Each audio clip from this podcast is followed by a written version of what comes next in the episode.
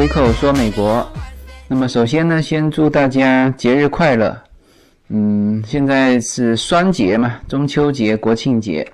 那么现在在国庆长假当中，那朋友圈呢又开始新一轮的旅游摄影大赛。嗯，洛杉矶这边呢有没有过这两个节呢？中秋节还是有华人过的，那国庆节呢这个就没人关心了。在美国呢，无论是中秋还是国庆，呃，这两个节日呢是就是华人这个小群体里面，主要还是中秋了，有一些节日的气氛。比如说这个中国超市还有在卖这个月饼，那月饼呢，这个卖的应该跟国内差不多吧，反正在这边呢，从三十几美金到八十几美金都有。那我想这个跟国内价格应该也是差不多。它卖的最贵的就是双黄连的那个广式月饼。那其实那个月饼，我们原来就是叶子原来在国内的时候，我们自己家都都做过。这个国内当然设备很齐全了，这个蛋黄咸蛋黄可以买现成的，这个莲蓉馅可以买现成的，你只要把那个皮一包。拿到这个烤箱里面一烤就可以了。那本来我们今年很想很想在洛杉矶这边自己也做嘛，后来发现这个莲蓉馅嘛你买不到，你还可以自己买莲蓉加工加工。但是咸蛋黄我们还没找到，那应该是有吧？这个肯定是有卖，但是呢我们还是没有淘到，在中秋节之前没有淘到，所以说也就没有做。那这边呢，就是中秋节还是有点气氛。然后像在这个 Huntington Library 那边呢，还有组织这个中秋的晚上，就每年都有组织中秋的晚上有一个大型的那种音乐会啊，这个都是华人自己组织的，所以说中秋节在华人当中还是有影响力的。那国庆节这边就完全没这气氛了。那这个是美国这边的这个关于中秋和国庆的一种状况。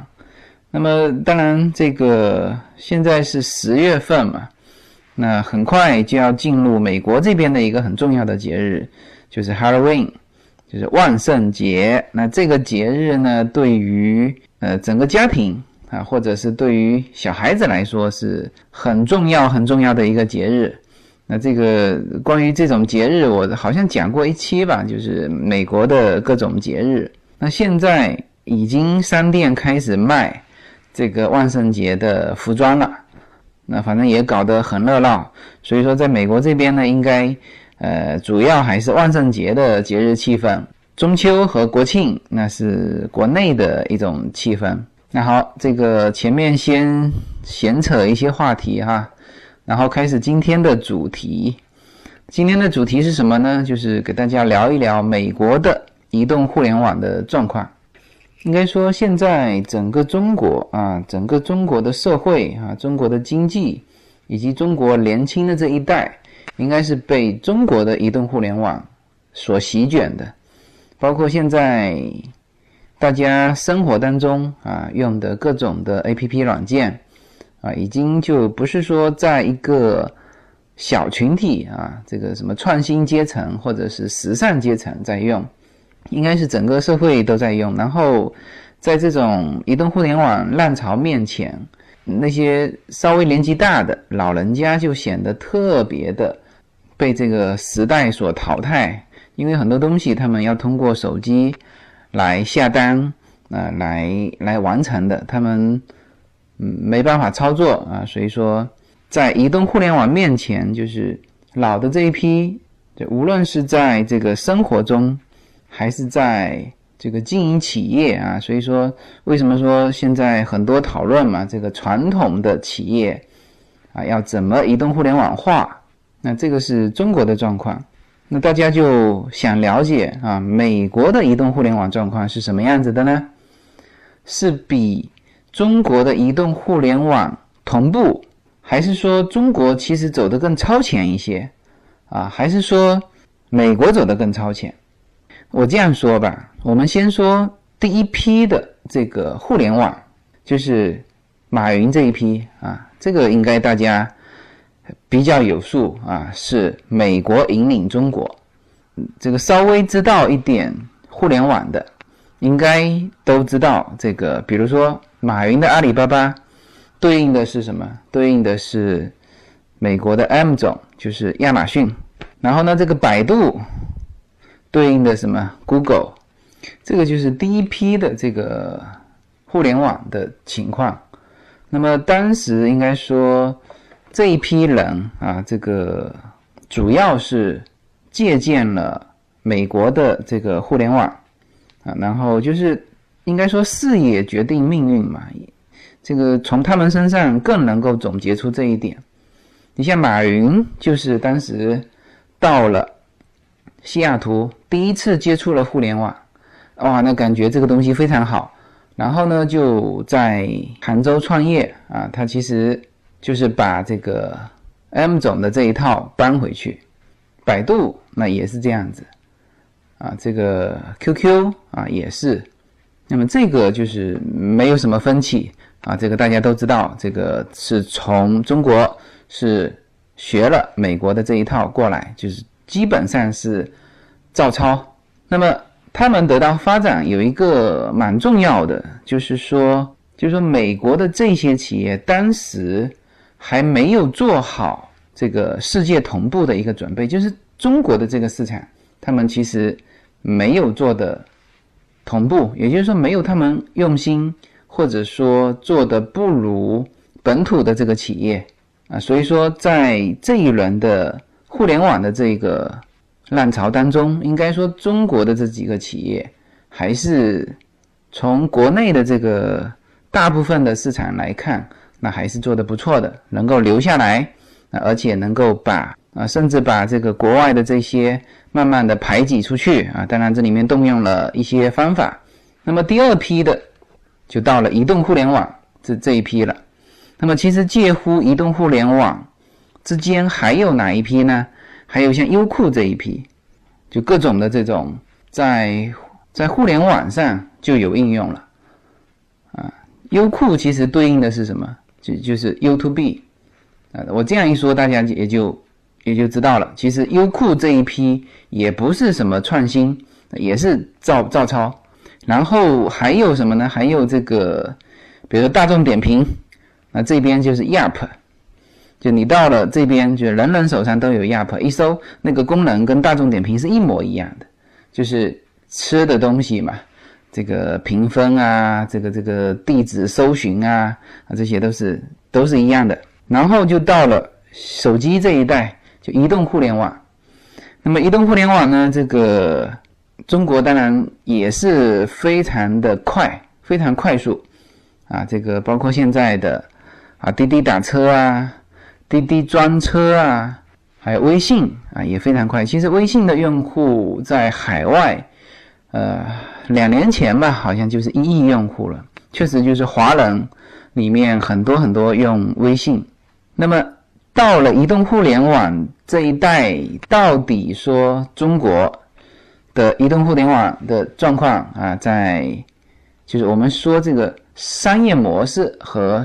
和领先水平吧，好吧，因为你你不能去说市场，因为当然市场是中国是非常大了。那我可以这样说啊，就是说商业模式呢还是全班照全盘照搬美国这边。比如说滴滴打车哈，滴滴专车现在出来了。那滴滴专车大家现在都知道了是什么呢？就是学 Uber 嘛。然后这个微信呢，其实我我不敢确定他学的是哪一个哈。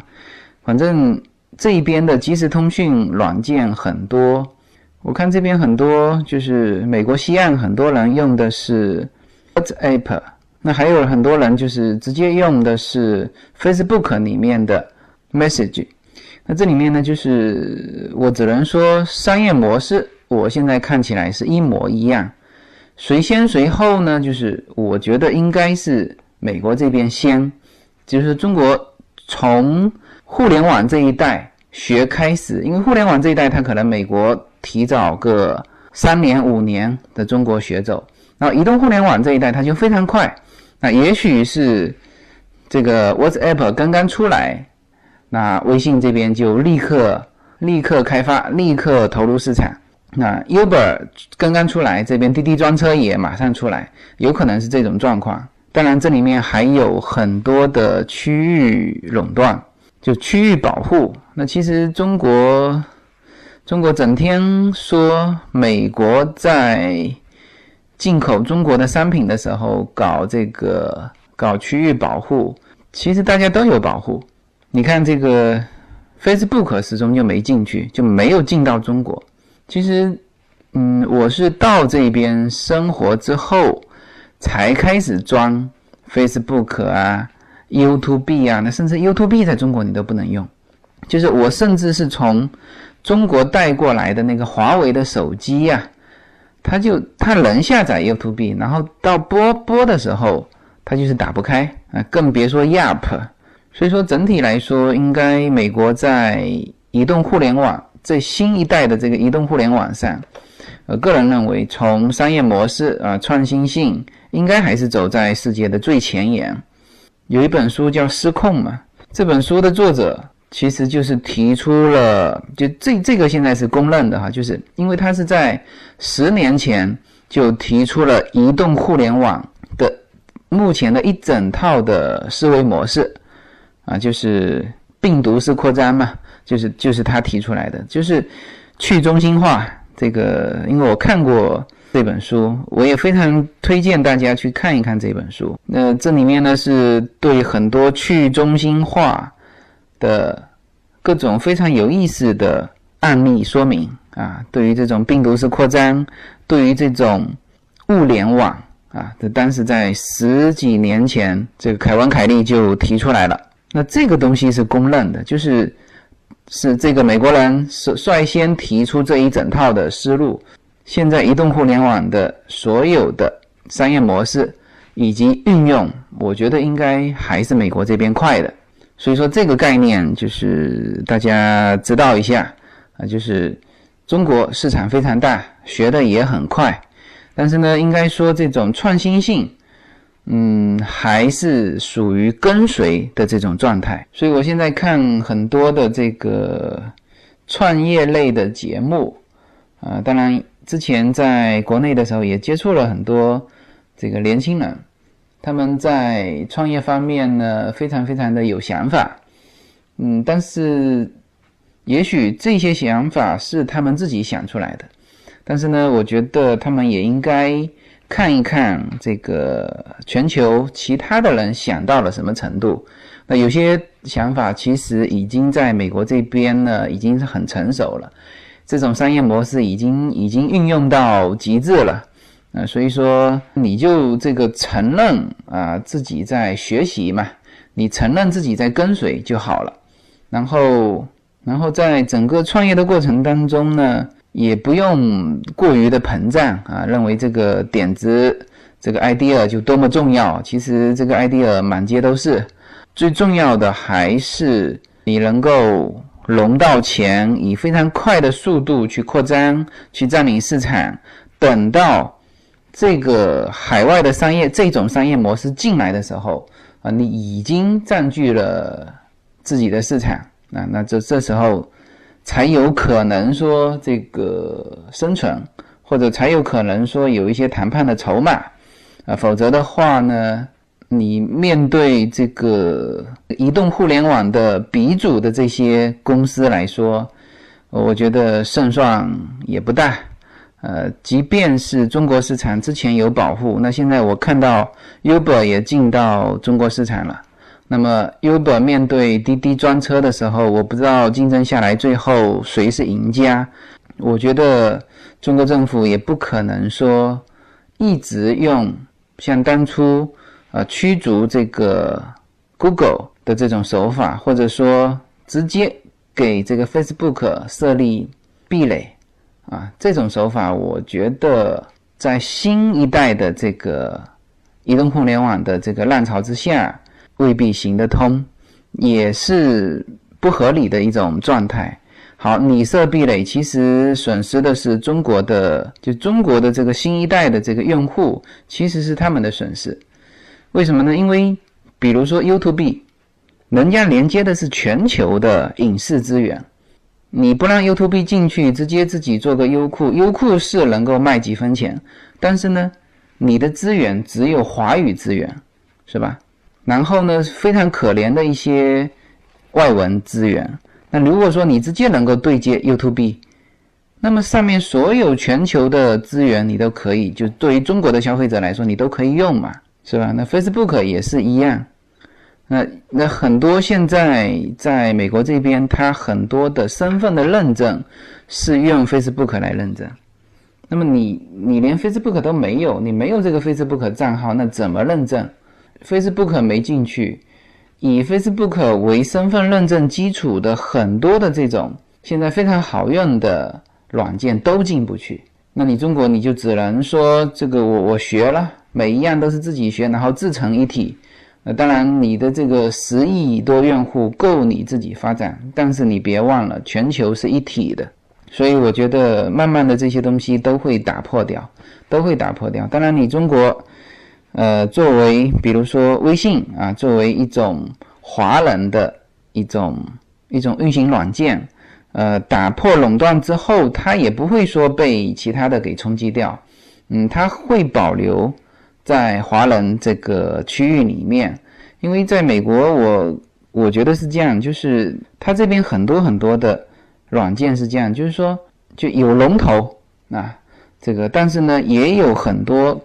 这种个性化的和龙头的作用啊，商业模式一模一样的，但是它就有一些个性化的啊，比如说西班牙文的啊，我这个专门针对西班牙文的用户，很多很多都做得很好。比如说 这个 M 总，M 总当然现在是大平台了，那基本上美国人都是通过 M 总去网购，但是呢，在 M 总和 M 总同样的。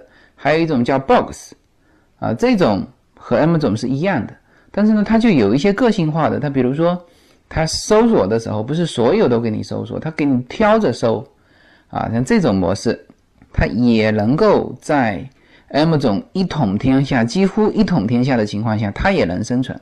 所以说，我觉得这些的商业模式今后呢，会形成什么呢？会形成。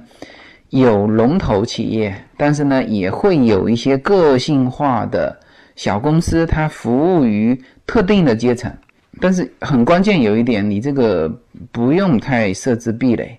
然后你设置完壁垒，然后呢，很多中国的手机呀，你其实走不到全球的。你像华为，我从中国带过来的还是呃很好的，有一款，其实我蛮推荐的，就是 Mate 七。在我我当时买的时候，半年前吧，买的时候还是非常非常热门的。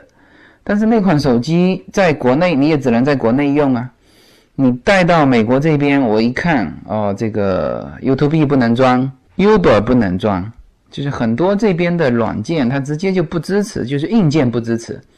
它其实最重要的是什么呢？就华为的这款机子不支持 Google 的地图，就是 Google 的定位。它这个 Google 的定位是基础，Google 的定位没有不支持完它这些基于这个位置系统的这些软件，通通不能用。那你华为，你想在你想在美国这个卖你的终端设备吗？啊，如果你想卖，那么这些通通都得开放起来。那么这里面又涉及到你中国自己设置的一种一个壁垒，就是软件。禁止入内的一个壁垒，所以这个慢慢的会需要面对这个问题。我觉得最终这个壁垒会被打破，嗯，Facebook 啊、Twitter 啊都都会进来。那当然，现在比较好的一点就是 Uber 已经进去了。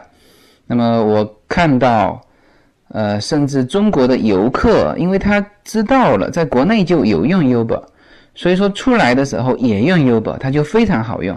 这个。之前在美国打车叫出租车是要预约的，那现在所有的美国人都是用 Uber，那现在的这个街上看不到出租车了，然后就是几乎大家出租车的这个印象就是替换成 Uber 了，说哎今天我要打个打个的去，就是说哎叫一辆 Uber 来，好那么你中国游客到了这个美国自由行啊，有的人当然就就租车了，那也有的在在一个城市短期的，他就会用 Uber，为什么呢？因为在中国用过嘛，然后到美国这边来直接下 Uber 的这个软件啊，就美国这边的 Uber 的软件，美国这边的 Uber 的软件还非常好，就是你如果操作。操作界面是中文的话，它下下来的也是中文。那当然，它如果是墨西哥文的操作界面，它下下来也是墨西哥文，非常非常的方便。然后你捆什么呢？你直接可以捆中国的 Visa 的卡，就你的信用卡上只要有 Visa，你就可以捆到美国这边的 Uber。然后你出门你就可以用 Uber 了。美国人民打一次的花多少钱？你也打一次的花多少钱？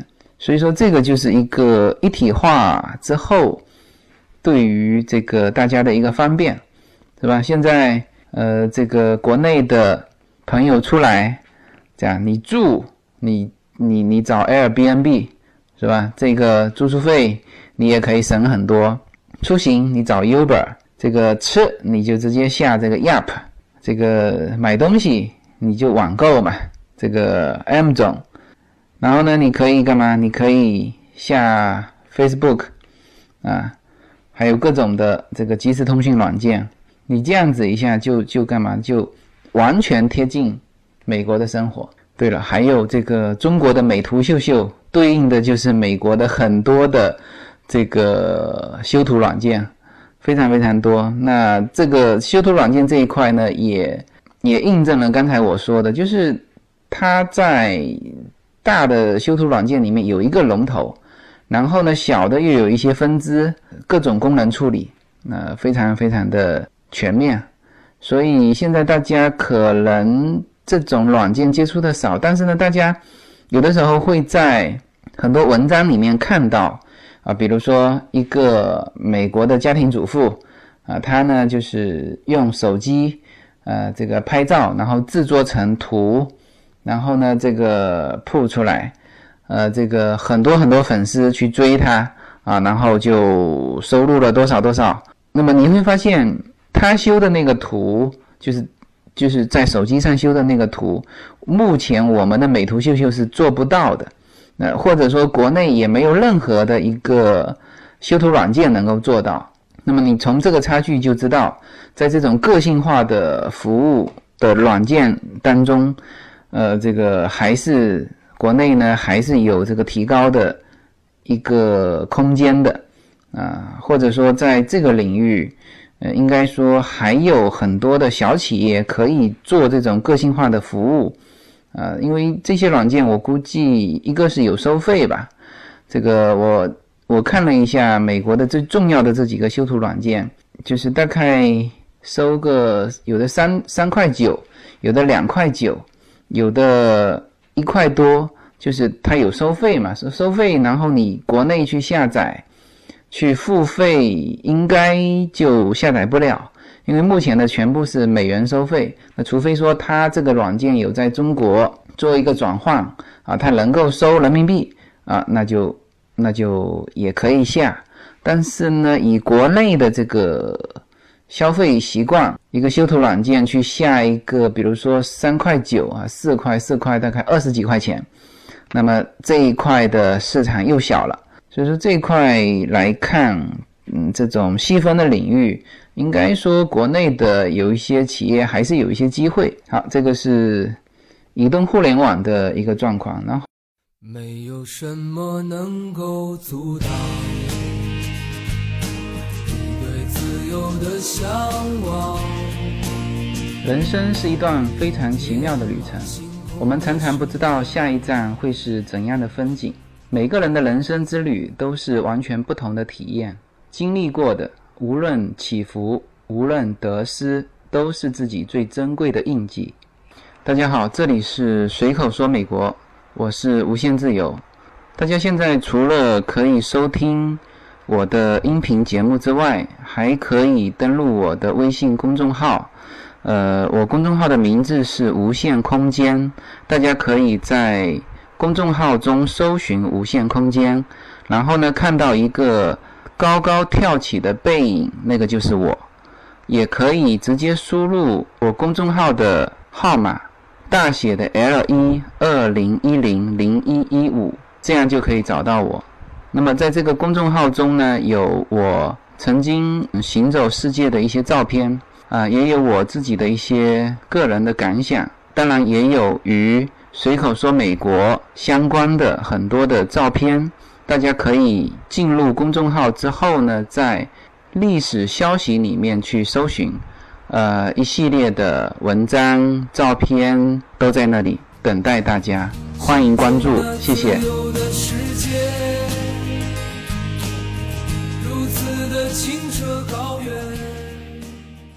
后这期呢，我也顺便聊一聊美国的这个。美国的这个传统企业和移动互联网之间的一种连接，那么中国现在呢存在这种这种矛盾，就是什么呢？就是新出来的这个移动互联网啊，极大的冲击了传统行业啊，比如说服装啊，现在大家都去网购，然后呢，这个商场就开始大面积的倒闭，嗯，这个关门。因为它确实是加上房租，它实在卖不到那个价钱。然后除了服装，更多的所有的商品现在都可以在网络上卖。在中国体现出来的就是，就是冲击了啊各各种的这个传统行业。那么看起来在中国呢出现这种问题，现在呢看起来是比较明确，就是是一种矛盾，不是互相的促进。所以有人提出来说。是说，就阿里不死，就是阿里巴巴，阿里不死，中国经济就没法发展啊！甚至提出这种极端的观点。那么，美国这边是什么状况呢？我我我从我目前来看，嗯，跟中国这种极为矛盾的这种状况是不一样的一种情况。美国这边是什么状况呢？就是它所有的品牌。都有线上线下，是所有的，即使是很小的品牌、很小的服装，它都有自己线上线下。也就是说，它的传统行业实际上已经完全百分百的被移动互联网化了。比如说，我经常购买的一些服装品牌，比如说 Tommy 啊，他们就是线上买、线下退货，就是这种连锁做的非常的成熟。就是所有的品牌，你都可以在网络上选购，然后呢，它邮寄到你家里，然后你自己试穿，试穿，哎，比如说，比如说我前一阵子我买了一个牌子的衣服，那比如说一买买它个七八件，寄到家里，就这个呢，它是通过自己网店啊，它自己品牌的网店啊，这个物流寄到家里，然后你你自己穿。我我我看了一下，我大概三件我比较满意，另外四件我觉得号码不对，那我就拿去退了。就是因为这个当然跟美国的退货制度也有关系，呃，这个美国所有东西都是无理由可退的啊。那那整体来说，它整个线上线下就结合的非常好，因为你到这个品牌店呢，你未必看得到这么多实物啊。就是你未必看得到这么多的款式，那你在线上就可以自由的选购啊，包括哪一些是打折的，也非常快。就是它它总库存在那边嘛，啊，打折的东西一卖完，它总库存就变成零了嘛，那你就就是看谁下单快嘛，对吧？那这个东西就极大发挥了线上的这种作用，然后线下干嘛呢？到处的零售店都可以退货，非常方便。对吧？我就不需要在，当然这个它线上退货也很方便。它这个 M 总像 M 总这种，它有一个就邮局里面专门有一个特殊通道，你只要把那个东西往那边一扔，人就可以走了。然后它自动的会会把这个东西退了，然后钱返回到你的信用卡内。所以说在这一块上，它整个商业模式是链条是很齐备的。所以说这种。美国的移动互联网啊，这种浪潮，呃，我觉得总体来说，它是做一种增量市场。也就是说呢，原来的传统的这一块，它通过快速的移动互联网化，而且结合的非常好，然后呢，这这感觉没有冲击到这些品牌也都能生存。那不像我们中国，好像你比如说像李宁啊，甚至说之前的那个专辑，几千家的零售店，一夜之间呢，这个被移动互联网冲击完就倒了。其实。像有这么完备的这个线下的这个零售网络的，它其实是一个很好的线上线下结合的一个体系。我我就搞不清楚为什么国内就是轰然一下子，啊，这个线下的几乎是被线上的完全打败，就是线上是线上，线下是线下，它它就不能结合一下吗？啊，形成一个线上线下的一个体系，呃，这一点上我觉得还是美国这边做的比较好，它所有的品牌都可以很好的延续下去。啊，这个就是把这个传统品牌给它搞个移动互联网化，而且结合的很好，啊，这个是美国这边的一种状况。第二呢，就是我感觉美国的移动互联网化呢，做的是一个增量市场。什么是增量市场呢？比如说，比如说之前的哈，举个例子，之前的滴滴打车啊，这个是其实做的是存量市场，就是说它只是把的士给移动互联网化了。那什么是增量市场呢？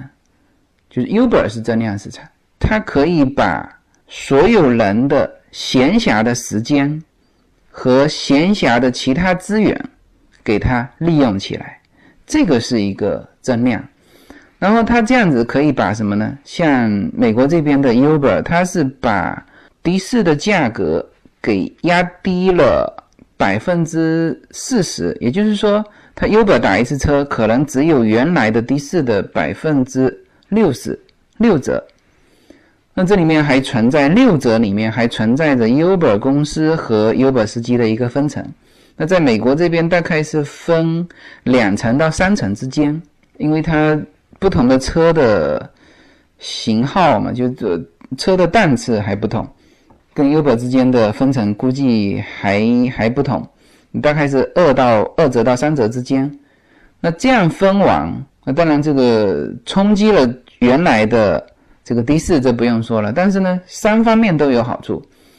Uber 平台，我觉得 Uber 平台真的是赚大了，每天全美这么多人打车。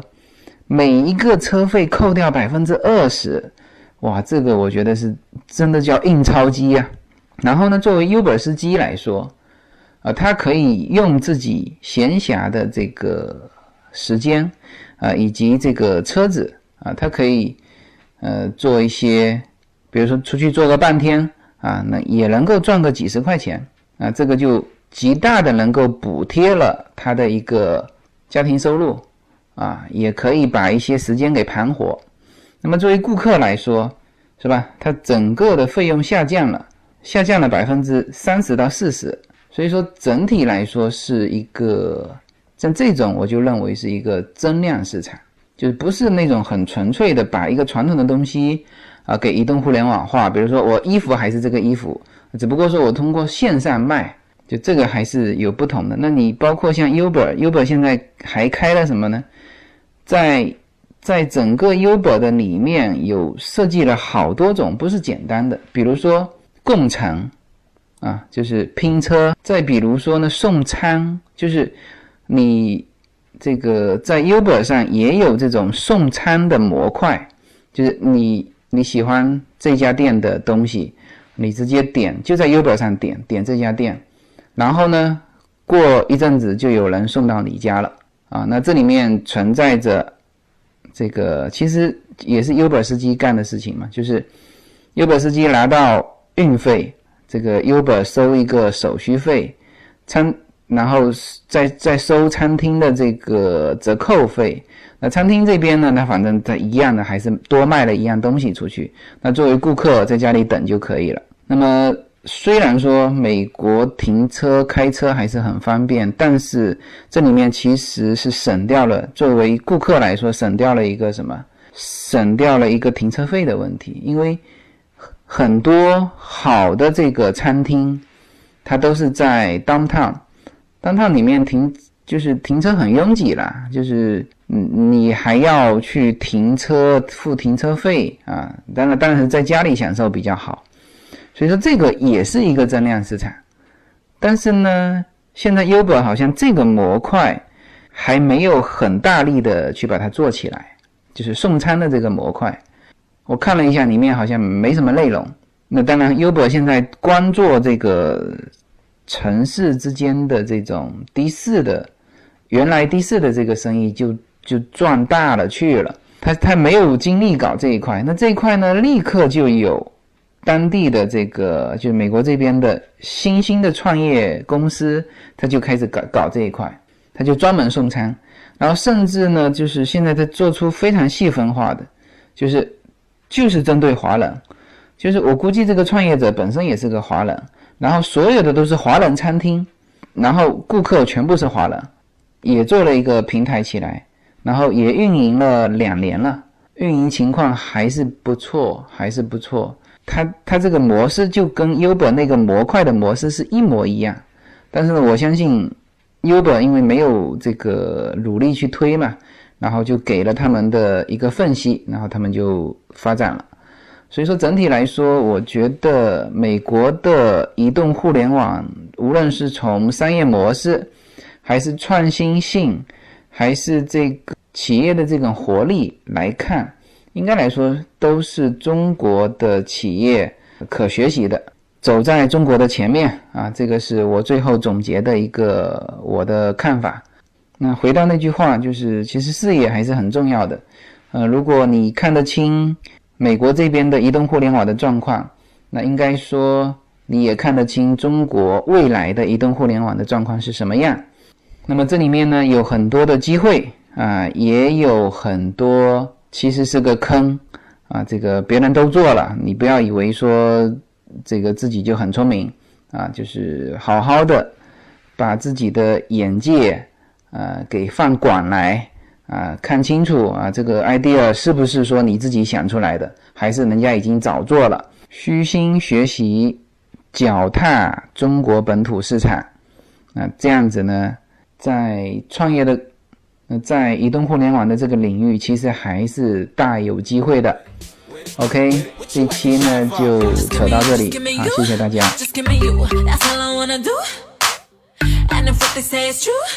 if it's true. I'ma give it to you. I may take a lot of stuff, guaranteed. I can back it up. I think I'ma call you bluff. Hurry up, I'm waiting out front. Uh huh, you see me in the spotlight, ooh.